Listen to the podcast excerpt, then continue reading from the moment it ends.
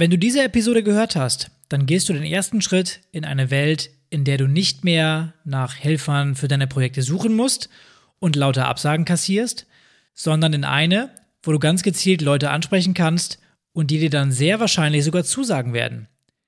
Klingt das zu gut, um wahr zu sein? Ja, wie das Ganze funktioniert und was dahinter steckt, verraten wir dir nach unserem Intro.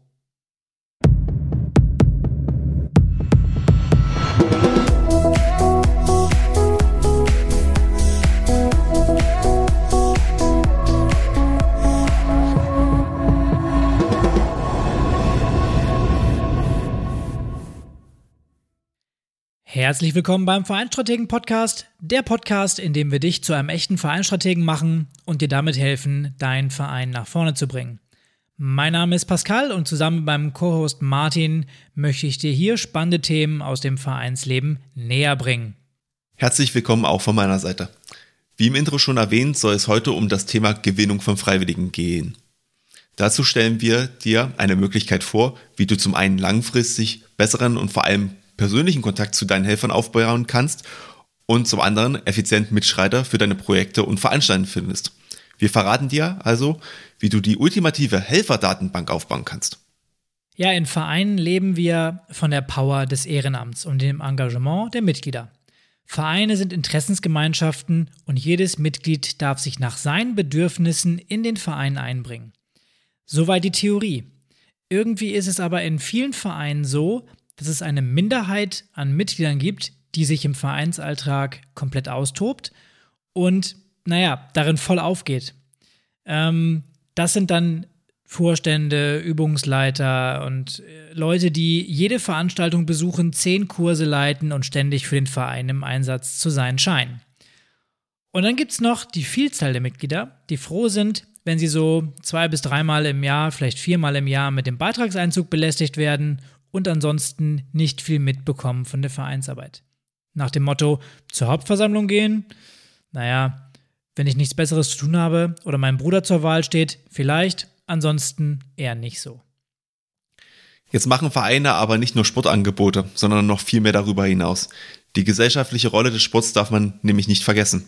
Die Vereine in Deutschland werden ja nicht in dem Maße gefördert, nur damit am Wochenende ein paar Spiele irgendwo stattfinden können. Und damit die Vereine ihre Projekte und ihre Veranstaltungen auch durchführen können, benötigen sie in der Regel Geld und Man- oder Woman-Power. Wir leben im Zeitalter der Datenverarbeitung und du solltest als Verein da nicht untätig bleiben, sondern versuchen, eine gute Informationsbasis über deine Mitglieder zu bekommen. Natürlich alles nur im Rahmen des Erlaubten und mit ihrer Zustimmung. Wenn es dir gelingt, eine Helferdatenbank aufzubauen, dann wächst damit der Zeit eine ordentliche und mächtige Datengrundlage zusammen, die du effektiv nutzen kannst. Was für Herausforderungen hast du denn normalerweise bei der Gewinnung von Freiwilligen und wie kann eine gute Helferdatenbank dir dabei helfen, diese zu meistern? Als erstes kann man natürlich sagen, dass die persönliche Ansprache der Helfer der Schlüssel zum Erfolg ist, aber gleichzeitig auch relativ schwierig. In manchen Vereinen mag das noch sein, dass jeder jeden kennt und, naja, sowieso das ganze Örtchen im Verein ist. Es gibt aber auch immer wieder neue Mitglieder, die hinzukommen und die bringen dann versteckte Fähigkeiten und Talente mit, die dir entgehen könnten. Und wenn wir uns jetzt mal gedanklich einen größeren Verein mit mehreren Abteilungen vorstellen, dann ist es irgendwann nicht mehr realistisch, dass jeder jeden kennt. Geschweige denn der erste Vorsitzende, der gerade einen Helfer für den Zeltaufbau beim Sommerfest sucht. Was wird dann gerne gemacht im Verein? Naja, es gibt dann eine E-Mail oder eine Nachricht in einen äh, WhatsApp-Verteiler oder sowas. Inhalt, wir brauchen für Samstagmorgen noch Helfer für unser Sommerfest. Wer kann helfen? Bitte meldet euch bei. Das Ergebnis dieser unpersönlichen Kommunikation wird höchstwahrscheinlich sein, dass es einen unglaublichen Streuverlust gibt und ja, sich niemand direkt angesprochen fühlt.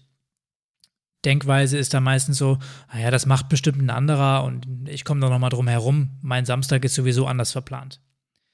Das heißt, mit dieser unpersönlichen Kommunikation wirst du auf Dauer nicht glücklich und das wollen wir ändern. Denn eine gute Helferdatenbank knüpft genau da an. Du weißt plötzlich viel mehr über deine Mitglieder und kannst gezielt auf sie zugehen. Du kannst nicht nur die aktuellen Kontaktdaten halten, sondern weißt auch, in welchem Bereich die Fähigkeiten des Mitglieds etwas Besonderes sind. Das hilft dir, dann schon mal eine Vorauswahl zu treffen, wen du ansprechen solltest und wen nicht. Und dafür ist es natürlich ganz wichtig, dass du die Motive der Leute einfach gut kennst. Also, warum packt überhaupt jemand im Verein an? Und das haben wir auch schon häufiger in unserem Podcast erwähnt. Spaß ist bei der Vereinsarbeit sicherlich ein Hauptargument für Freiwilliger. Aber was macht den Leuten denn überhaupt Spaß? Das ist ja die Frage, die du stellen musst. Aber auch hier sagen wir dir, die Helferdatenbank könnte eine gute Lösung dafür sein, um diese Frage zu klären. Überlege dir doch, wenn ein Mitglied in den Verein reinkommt und du sie für eine spezielle Sache begeistern möchtest, die ähm, du in dem Verein durchführen möchtest, ähm, dann erfasse doch gleich am Anfang, wie sie dich am besten unterstützen kann und ob sie das überhaupt will oder was sie denn an Projekten sozusagen durchführen möchte. Und für diese Erfassung haben wir eine relativ einfache und simple Lösung, die aber genial ist. Lass dir doch gleich am Anfang von deinen Mitgliedern diese Daten auf dem Antrag, wenn sozusagen das Mitglied aufgenommen wird in den Verein, gleich draufschreiben. Am besten machst du das noch digital, dann kannst du es auch leichter verarbeiten. Das ist so quasi wie so ein kleiner Fragebogen, ähm, der einfach nochmal so oben drauf kommt und der klein ist und einfach und übersichtlich gestaltet. Damit löst du dann auch gleich weitere Probleme, die folgen. Genau, du weißt nämlich doch meistens gar nicht, welche Aufgabe passt eigentlich zu wem und wen solltest du deswegen ansprechen? Woher solltest du auch wissen, dass der Zahnarzt, der in die Tennisabteilung angetreten ist, in seiner Freizeit auch Hobbyschreiner ist? Hättest du ihn also gefragt, wenn du etwas aus Holz bauen möchtest? Ja, wahrscheinlich eher nicht. Die Lösung? Mit der Datengrundlage kannst du die Freiwilligen entsprechend ihrer Neigungen und Talente einsetzen. Du kannst das Ganze mit einer Datenbank steuern, indem du schon die Sachen abfragst, die häufiger bei dir anfallen oder die allgemein für deinen Verein wichtig sind. Das können Beispiele sein wie ähm, jemand backt gerne Kuchen oder jemand grillt gerne oder jemand ist handwerklich begabt und packt gerne beim Auf- und Abbau mit an. Oder jemand äh, möchte sich auch als Übungsleiter weiterbilden und vielleicht eine neue Sportart bei dir im Verein anbieten. Ähm, man darf auch nicht verachten, hat jemand gute Verbindungen zur Politik, zur Presse, zu Unternehmen? Also deiner Kreativität sind da eigentlich keine Grenzen gesetzt, was du fragst. Es muss eben nur zu deinem Verein passen. Und manchmal merkst du es auch eigentlich schon viel zu spät, dass zum Beispiel bei irgendeinem Projekt oder bei irgendeinem Thema Helfer fehlen. Zum Beispiel sagt jemand kurzfristig ab oder es wird jemand krank. Da musst du wieder schnell einen Hilferuf absetzen. Und das ist ja nicht wirklich persönlich, wie vorhin schon Pascal gesagt hast. Und es erreicht halt vielleicht die falschen Leute, die die Tätigkeit gar nicht interessant finden, die du da vorschlägst. Ähm, da ist halt die Lösung, sprich Leute gezielt an, wenn du Hilfe brauchst. Und das kannst du machen, indem du schon vorher weißt, ob die Tätigkeit überhaupt zu der Person passt oder nicht. Ein weiterer Vorteil ist auch, Du kannst nachfragen, wie du Personen ansprechen sollst oder wie sie das wollen. Manch einer ist zum Beispiel ständig online und den kannst du wunderbar über Messenger kontaktieren. Den anderen vielleicht, der vielleicht eher so, sag ich mal, ein bisschen seine Ruhe hat in dem Bereich, bekommt viel lieber aber eine E-Mail, weil er die, sage ich mal, dann nicht sofort auf seinem Handy erscheint. Und dann gibt es natürlich noch die Leute, die E-Mails sehr unregelmäßig abrufen, so wie ich zum Beispiel. Ähm, da ist es vielleicht viel besser, wenn du einfach die Person anrufst, da du sie dann sicher erreichen kannst. Außerdem können dir dadurch die Mitglieder mitteilen, wann und wie sie erreichbar sind. Also ob zum Beispiel die Tätigkeit lieber in der Woche ähm, erfolgen soll oder es für sie doch besser ist, wenn sie am Wochenende dir helfen. Mit diesen Optionen gibst du den Mitgliedern auch ein Stück Flexibilität und Selbstbestimmtheit. Und damit erhöhst du definitiv die Chance für eine Zusage. Jetzt ist natürlich die Frage, wie du das Thema Datenbank angehst und wie das Ganze mit möglichst wenig Aufwand nebenbei aufgebaut werden kann. Und hierfür haben wir dir sechs Schritte für die konkrete Umsetzung zusammengefasst. Ich fange mal an mit dem ersten Schritt. Das wäre die Erstellung eines Fragebogens, um die Fähigkeiten der Mitglieder abzufragen. Und bei uns im Verein habe ich genau das gemacht. Wir haben das Ganze Talentkarte genannt und äh, somit bekommen wir eben die Infos von den Mitgliedern. Der zweite Schritt ist dann, dass genau das passiert, was wir eben gesagt haben. Jedes neue Mitglied bekommt dieses, diese Talentkarte mit dem Aufnahmeantrag oder über ein Online-Formular zum Ausfüllen zugeschickt. Stichwort Digitalisierung von wiederkehrenden Abläufen. Das spart euch nämlich dann Arbeit. Und wenn ihr sozusagen neue Mitglieder habt, dann könnt ihr natürlich aber auch eure Bestandsmitglieder ebenfalls diesen Bogen ausfüllen lassen und vielleicht entdeckt ihr ganz neue Seiten an denen, die ihr vorher noch gar nicht kanntet oder sie haben Interessen, die ihr noch nicht kanntet. Pflege diese Daten am besten möglichst zentral in deine bestehende Mitgliederdatenbank ein. Wenn deine Datenbank äh, keine individuellen Felder unterstützt, dann geht übergangsweise sicherlich auch eine Excel-Liste, sollte aber nicht das Hauptziel sein. Achte aber darauf, dass du, wenn du diese Excel-Liste äh, erstellst, diese immer aktuell hältst und pflegst und auch Mitglieder streichst, wenn die zum Beispiel nicht mehr mitarbeiten wollen. Bei Vereinsaustritt, denk dran, dass du die Daten löschen musst. Ich sage nur Datenschutzgrundverordnung zu dem Thema. Der fünfte Schritt wäre dann, dass du dir überlegst, welche Leute außerhalb des Vereins gibt es eigentlich, die sich ebenfalls einbringen können und die sich eventuell in diese Datenbank eintragen können. Da denke ich jetzt so speziell zum Beispiel an Eltern oder andere Unterstützer, die du aus anderen Projekten schon kennst und gib ihnen einfach die Möglichkeit, sich ebenfalls dort einzutragen.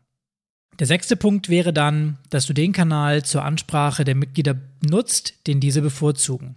Das verlangt von dir natürlich ein wenig Flexibilität, weil du dich nach anderen richten musst, aber schließlich bist du auch in der Situation des Hilfesuchenden und möchtest schließlich nicht das 12 Meter Zelt für das Kinderfest am Samstag ganz alleine aufbauen. Deine Anpassung ist auch ein Stück weit die Wertschätzung gegenüber den Freiwilligen.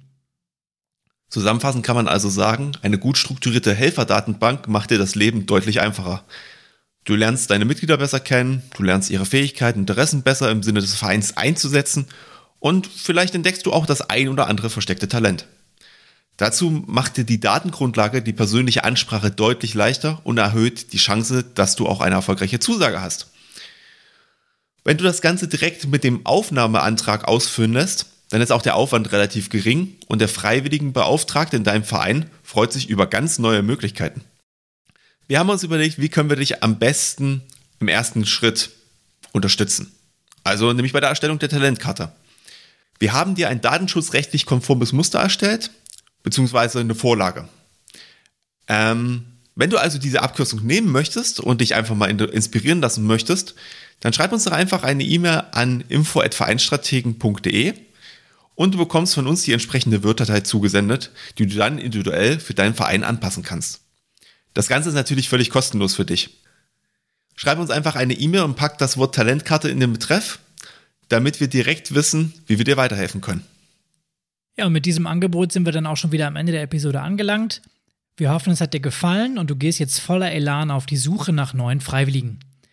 Wenn du unseren Podcast noch nicht abonniert hast, dann mache das gerne und verpasse keine weitere Episode mehr. Wir liefern dir pünktlich jeden Dienstag neues Wissen rund um das Thema Vereinswesen. Und wenn du denkst, dass unser Podcast auch für Leute in deinem Umfeld hörenswert ist, dann empfehle uns doch einfach weiter. Wir freuen uns über jeden Zuhörer und sind natürlich besonders motiviert, wenn wir sehen, dass von Woche zu Woche neue Leute dazukommen. Wenn du Fragen an uns hast, dann kannst du uns gerne eine E-Mail schreiben. Martin hat es gerade schon gesagt, die E-Mail-Adresse ist info@vereinstrategen.de. Und da gibt es dann auch die kostenlose Vorlage zur Talentkarte. Und natürlich noch der Hinweis, dass es auch zu dieser Episode wieder einen Blogbeitrag auf unserer Webseite vereinstrategen.de und eine dazugehörige grafische Zusammenfassung geben wird. Ihr könnt uns gerne auch auf den sozialen Medien folgen, einfach mal nach Vereinstrategen suchen und dann geht's los. In dem Sinne verabschiede ich mich, bis zur nächsten Woche, bleib engagiert und bis zum nächsten Mal. you